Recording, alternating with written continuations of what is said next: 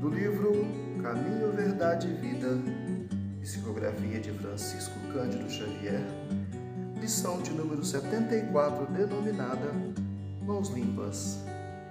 E Deus, pelas mãos de Paulo, fazia maravilhas extraordinárias.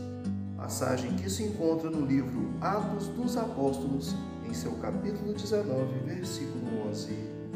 O Evangelho não nos diz que Paulo de Tarso fazia maravilhas, mas que Deus operava maravilhas extraordinárias por intermédio das mãos dele. O Pai fará sempre o mesmo, utilizando todos os filhos que lhe apresentarem mãos limpas. Muitos espíritos, mais convencionalistas que propriamente religiosos, encontraram nessa notícia dos Atos uma informação sobre determinados privilégios que teriam sido concedidos ao apóstolo. Antes de tudo, porém, é preciso saber que semelhante concessão não é exclusiva.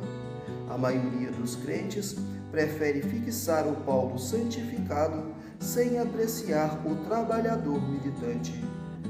Quanto custou ao apóstolo a limpeza das mãos?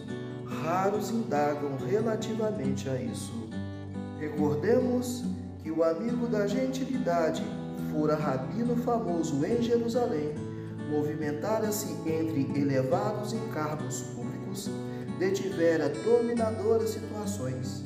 No entanto, para que o Todo-Poderoso lhe utilizasse as mãos, sofreu todas as humilhações e dispôs-se a todos os sacrifícios pelo bem dos semelhantes. Ensinou o Evangelho sob zombarias e açoites, aflições e pedradas. Apesar de escrever luminosas epístolas, jamais abandonou o tear humilde até a velhice do corpo.